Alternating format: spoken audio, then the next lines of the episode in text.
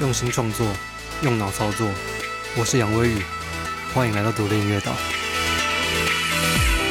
This podcast is brought to you by indieisland.tw。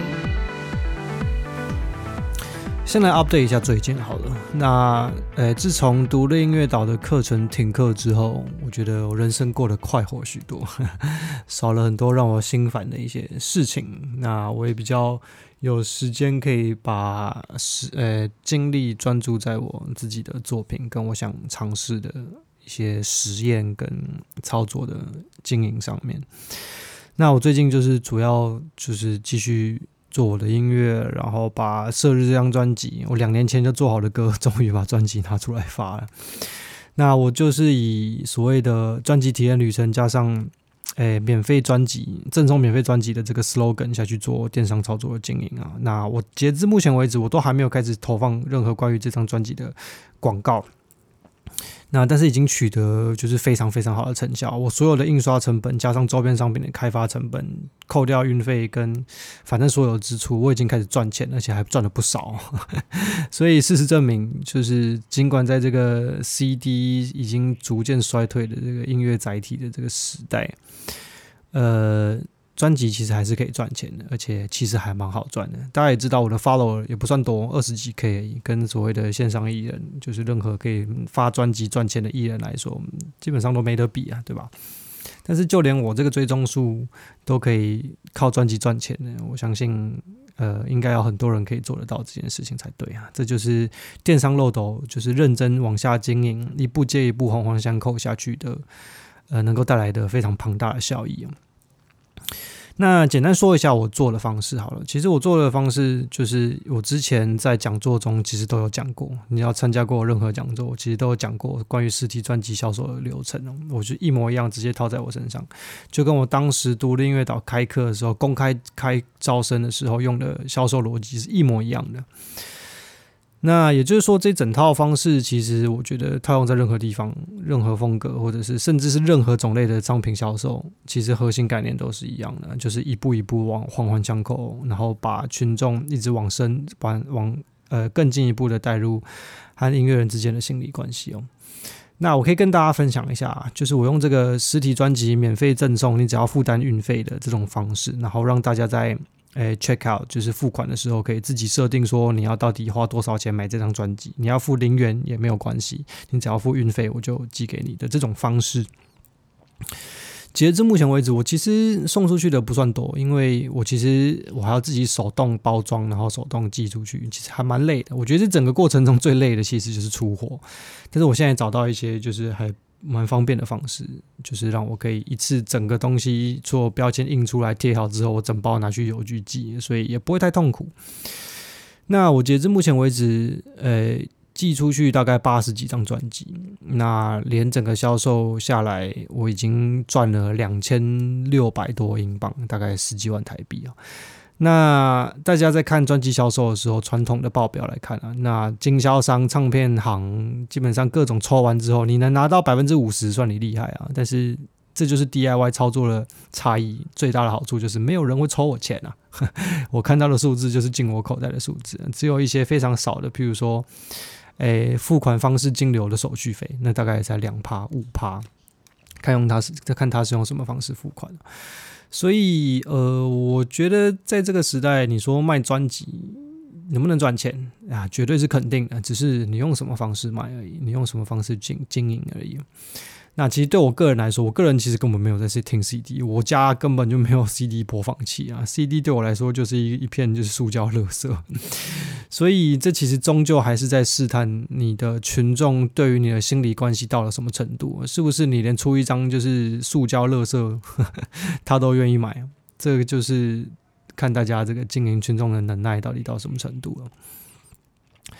那呃，我接下来应该会就持续认真在经营我自己的呃音乐这件事情上啊，所以短时间内独立音乐岛大概也不会太多的消息。但是呢，有一件事情我想要跟大家分享，也就是所谓的听众搜寻器这件事情。听众搜寻器其实是全自动方程式那个去年呃开课的最开始的课程的全自动方程式的时候的主要核心的概念。那我到今天为止，就是诶，今诶和音乐人合作，然后不管是台湾还是海外的合作投放广告，到现在，我觉得我这个心得整理的已经非常完整了，所以我决定称它叫做听众搜寻器啊。这个全自动听众搜寻器呢，嗯，其实是一个我觉得在诶你已经确定要走向音独立音乐的这条路的时候，基本上我觉得最主要的一个目标啊，那除了单曲发行之外，因为我觉得单曲发行其实是一个说实在对我来说是一个产业迷思啊，因为发行这件事情在这个时代根本已经就不重要了，你随便发个贴文都叫做发行啊，你随便 po 个影片都叫做发行，所以。发行跟过去传统时代，因为要需要很多诶、所谓的传统媒体资源进行集中投放的这个方式已经差很多了，所以发行诶、其实只是一个让大家入门理解诶、音乐到底是怎么一回事的一件事情啊。那单曲发行权攻略讲的就是这个啊，以发行的角度。诶，配合大家这个所谓的普世价值、普世对于发行这件事情的看法来开发的课程。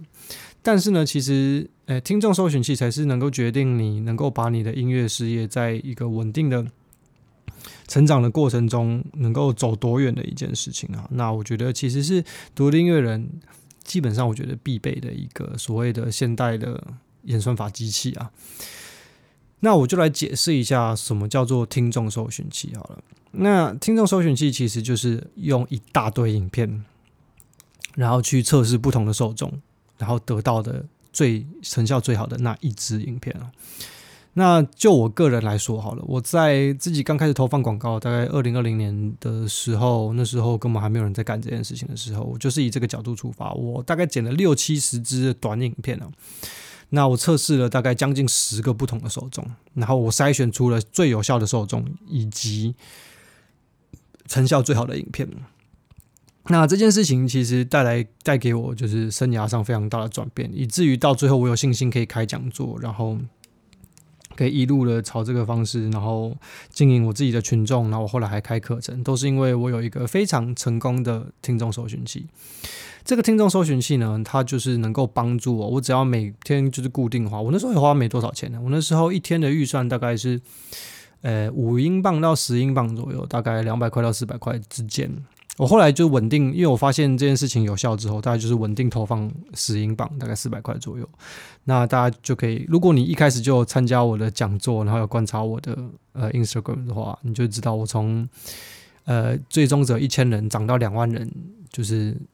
大概不到两年的时间，那这其中做最大的助力就是所谓的听众搜寻器。我基本上就是一个听众搜寻器干到底。我这支影片是我两年前拍的，二零二零年的时候，那时候 COVID 刚开始刚爆发的时候拍的，然后一直到现在都还在用它，它就这样支撑了我两年的无限开发全新音乐听众的能力。所以这个听众搜寻器，如果你能够用一个正规的方式去经营，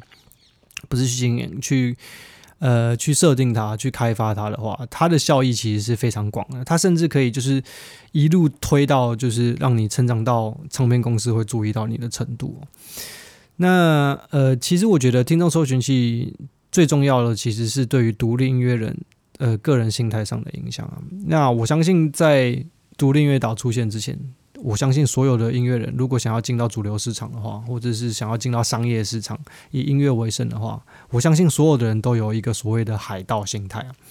这个海盗心态就是所谓的赌一把嘛，就是我认真做音乐，我一直做，一直做，一直做，就希望赌到一天我可以爆红。我相信或多或少在传统音乐产业中，我相信大家心里想的都是同样一件事情，就是我什么时候可以读到那首歌，读到那个机会。读到那个让我翻身的机会，这就是所谓的海盗心态啊！但在这个时代，这个心态其实是非常危险的，因为，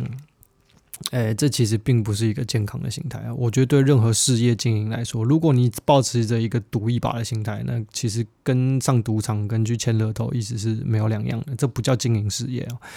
那稳定的成长，尽管它不是非常明显的，但是有一个稳定成长，你可以观察得到的，你可以感受得到的稳定成长，其实才是你是不是能够在这条路一直往下走的一个很重要的心态嘛。那在这个心态上的调整之后，很多事情就会变得比较合理。你在做决策的过程中，也会变得比较知道自己在干嘛。这就是听众搜寻器可以带来的一个。呃影响啊，因为你可以每天的固定的看到这个听众搜寻器到底为你接触了多少听众，而这你接触到的听众之中又有多少是对你有兴趣的，然后他有诶、加入。你的呃是可他可能有追踪你的 Spotify，然后有追踪你的 Instagram 等等的，然后或者是有看完这个影片，甚至有点击你的按钮等等的，你都可以看得到到底有多少人是因为这个听众搜寻器而被你吸引的。那这就是一个稳定开发全新的音乐听众的一个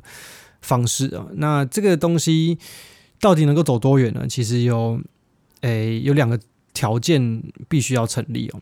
呃，也不是两个条件，就是这两个条件至少你必须要成立其中一个，那你的听众搜寻器就有办法成立。那第一个就是所谓的社群敏锐度，就是如果你是一个菜鸟音乐人，你其实没有这么大的信心能够做出一个好的演出影片，因为听众搜寻器简单说讲白一点就是一个。短影片形式的 live 演出影片啊，我不停的在重复这件事情啊，因为我觉得音乐人，如果你是想要站在台前，站在大家面前，然后领导大家情绪的那种所谓的独立音乐人的话，你最强大的武器就是 live 演出，没有什么好说的。就算你是不露脸人，你也是要想办法做出一个好看的 live 演出，你的私人你的音乐事业才有办法就是一直往外扩张，然后一直往前推进啊。那对菜鸟音乐人来说，最大的瓶颈是什么？最大的困难就是什么？是什么呢？就是对于绝大多数的菜鸟来说，他们其实对于的自己的演出并不是那么的有信心。他最多也就是能够演出一个。呃，不紧张的，看起来不差的表演而已啊！这就是菜鸟音乐人跟老鸟音乐人最大的差异哦。老鸟音乐人就是完全知道自己在干嘛，他知道在自己在舞台上的时候应该用什么方式能够最容易引导出自己作品中的情绪，而菜鸟音乐人需要一段时间的磨练才有办法。所以，这个听众搜寻器在那些已经具有呃。音乐产业打滚经验的那些音乐人来说，其实是非常非常容易建制。他甚至什么都不用做，把过去的影片整理出来，把过去在上台演出的影片整理出来，他就能够有超级好的效果。我最近才刚做一个，啊干，不知道是谁，提示好了，大家可以自己猜。反正就是一个台湾顶级最红的演奏类型乐团。我相信有在听团的绝对知道他们，但是我不能说是谁。那他们最近的海外的。听众搜寻器就是我才刚帮他们操作一轮啊，那成效好到不行啊！但他们有为了这件事情拍影片吗？没有，就是把过去自己在音乐祭上演出，或者是在 YouTube 平台上和其他平台合作的演出的影片的片段，然后我来替他们挑选出我觉得成效好的片段，挑选出了好几十个片段之后下去做听众搜寻器的尝试，然后大概三天之内就成立了，然后之后就是无限开发海外听众啊，那这就是。第一个就是我觉得比较重要的部分，就是你对于演出能力的，如果你是菜鸟独立音乐人呢，这个演出能力其实是你最需要建立起来的一个所谓的音乐上的技能啊。那第一个条件就是，如果你有好的演出能力的话，你只要有一只手机，把这个好看的演出拍下来一个片段，然后基本上它就有可能会是你的无敌音无敌这个听众搜寻器啊。但是如果你没有这个能力呢，你就是个菜鸟。那怎么办呢？这接下来就是考验你在社群经营上的敏锐度啊！你只要有时够多时间去理解一个平台，譬如说，我还是以 Instagram 举例好了。你或许对于自己的演出没有那么太大的信心，但是你可以尝试不同形式的方式去和搭配你的音乐做内容上的产出，因为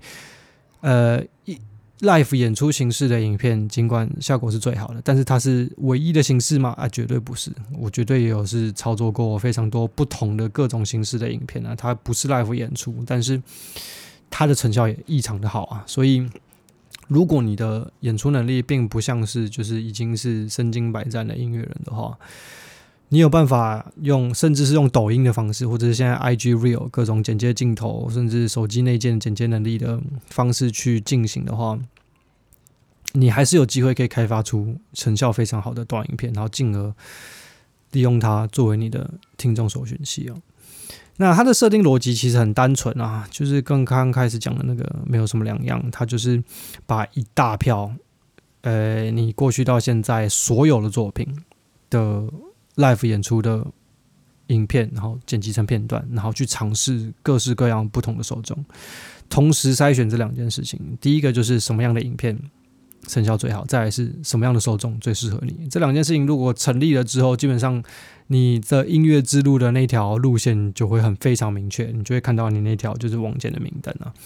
那一般来说，如果你用正确的方式建置听众搜寻器的话，依照我的经验，至少它的效效果就是它的生命周期至少都有三个月到六个月之间。如果你的 live 演出能力特别强，你的演出特非常特别的话，那甚至两年、三年都有可能啊。那我比较不要脸，举我个人就好了。我二零二零年拍的影片，我到现在此时此刻今天我照 run，成效还是非常的好啊。那还是不停的在替我开发新的群众啊。然后也不停的在替我增加我的 follower，所以这个听众搜寻器其实是在你呃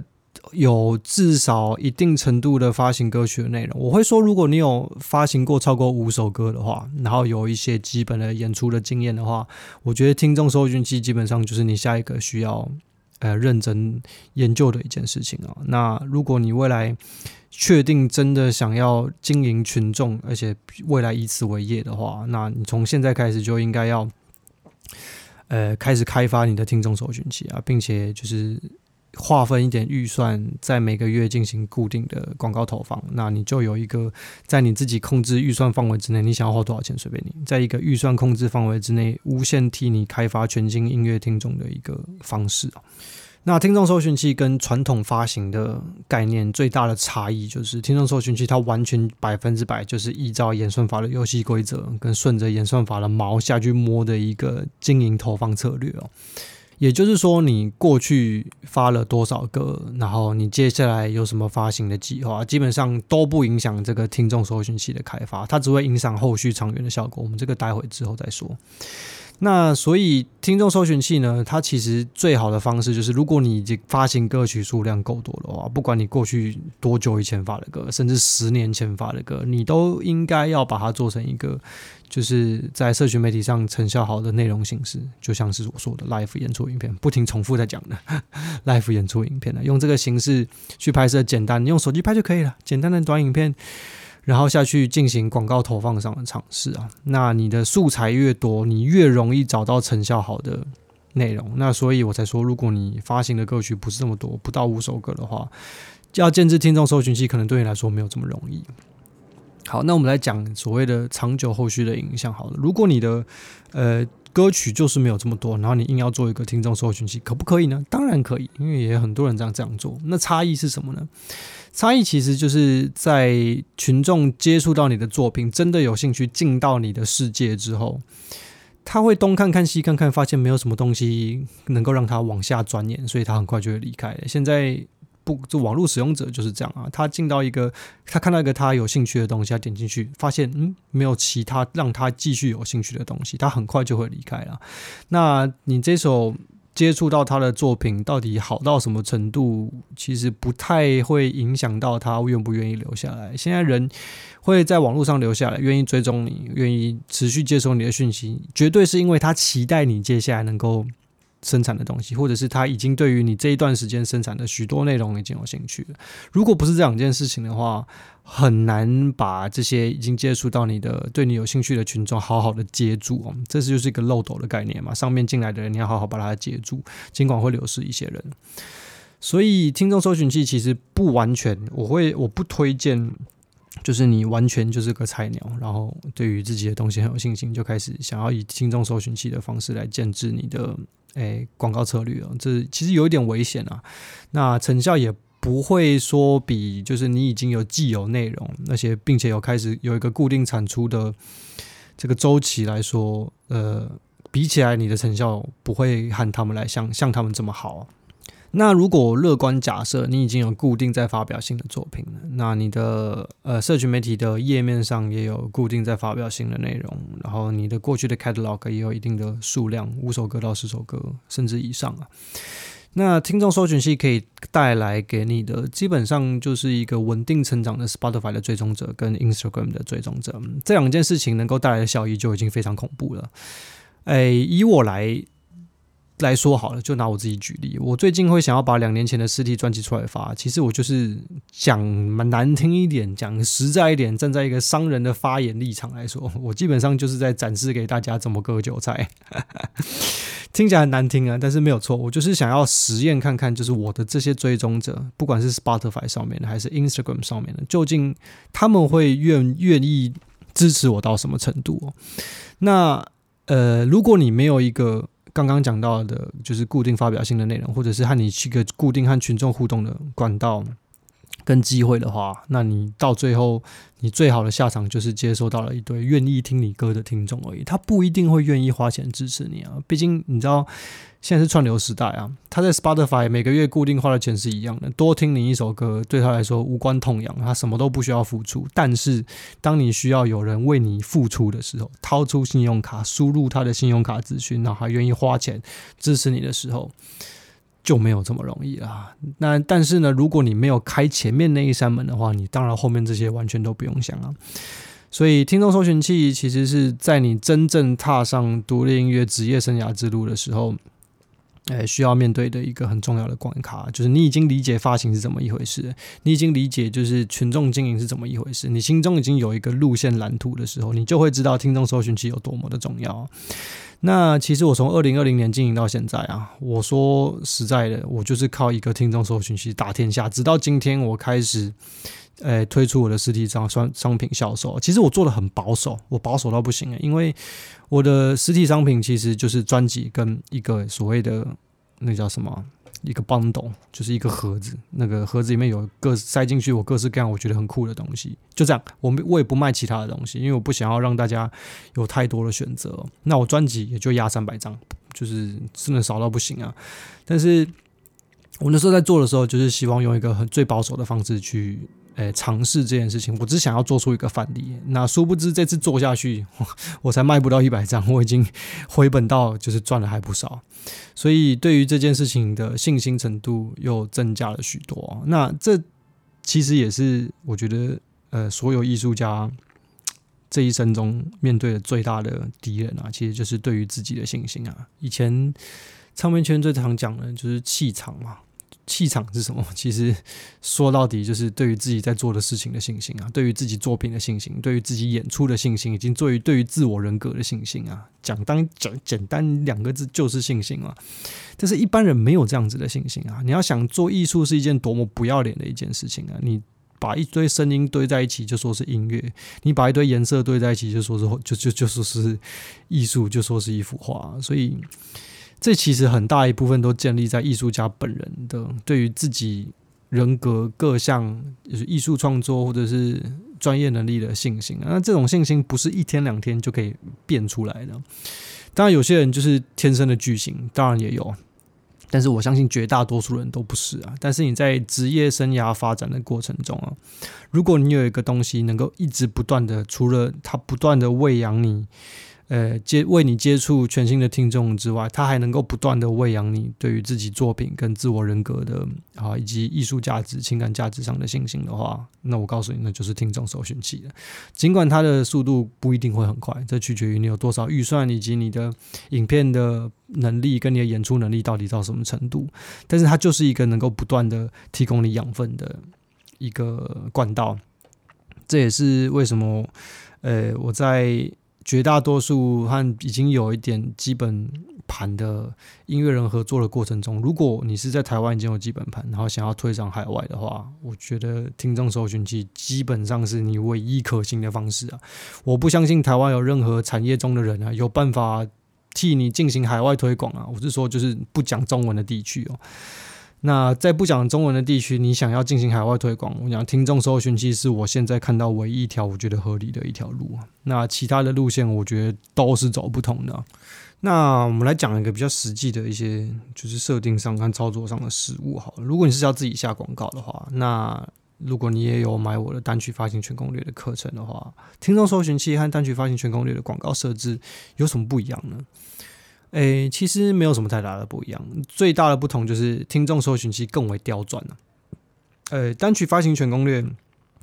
对我来说，你如果是以单曲发行的角度出发的话，你的投放广告时间二十一天，我觉得差不多差不多了。就是发行后的三周嘛，那发行后三周之后，我觉得那个广告投放的效益就不会那么的明显了，除非你那首歌真的就是爆红。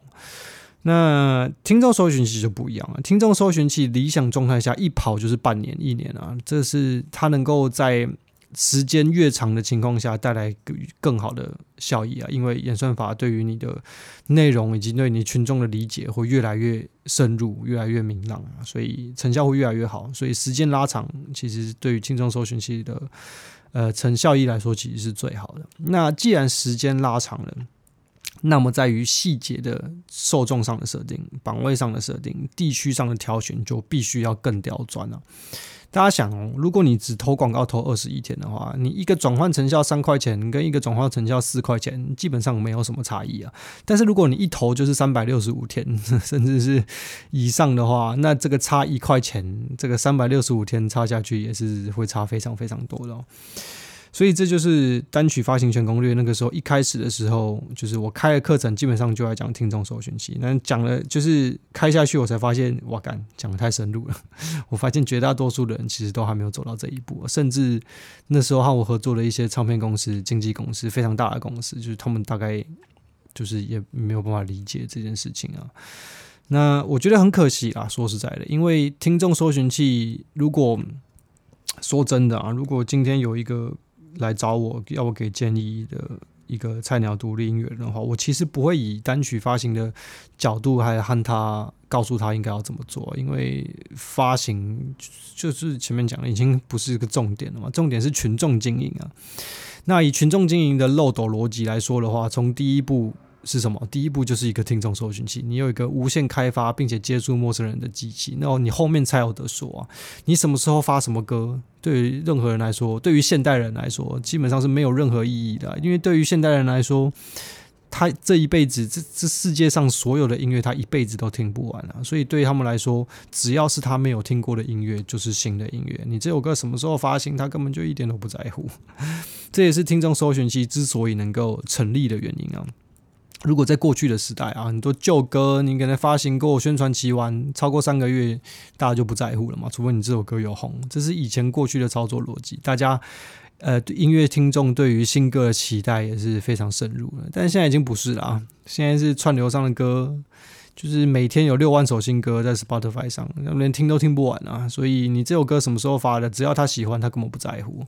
因为他歌就是。永远都有他找不完的新歌，永远之后都有他听不完的新歌可以听啊。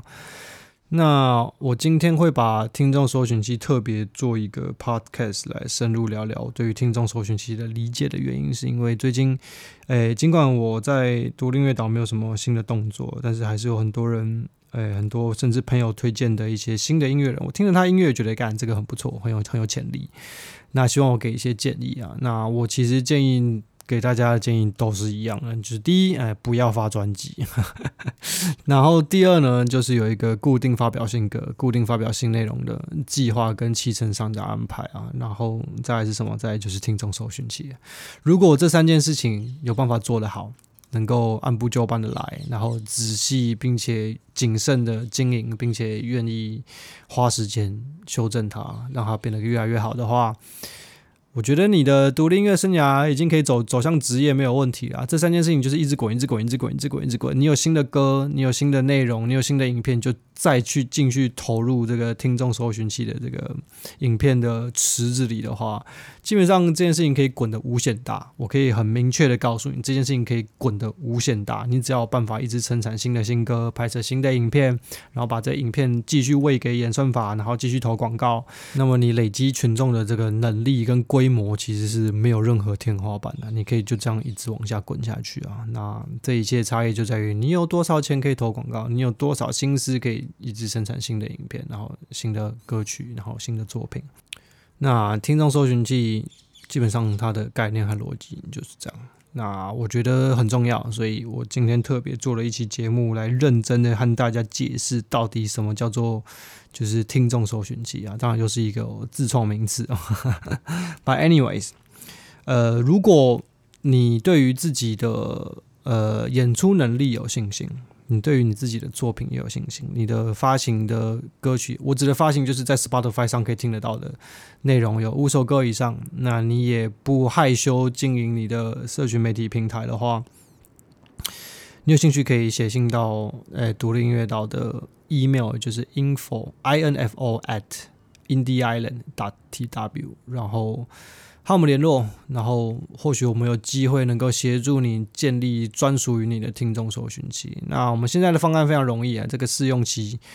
哎，就是也就是一个二十八天的方案，然后操作的费用是五千块台币，那预算要下多少你自己决定。当然我们会给你一些建议啊，然后到最后的时候，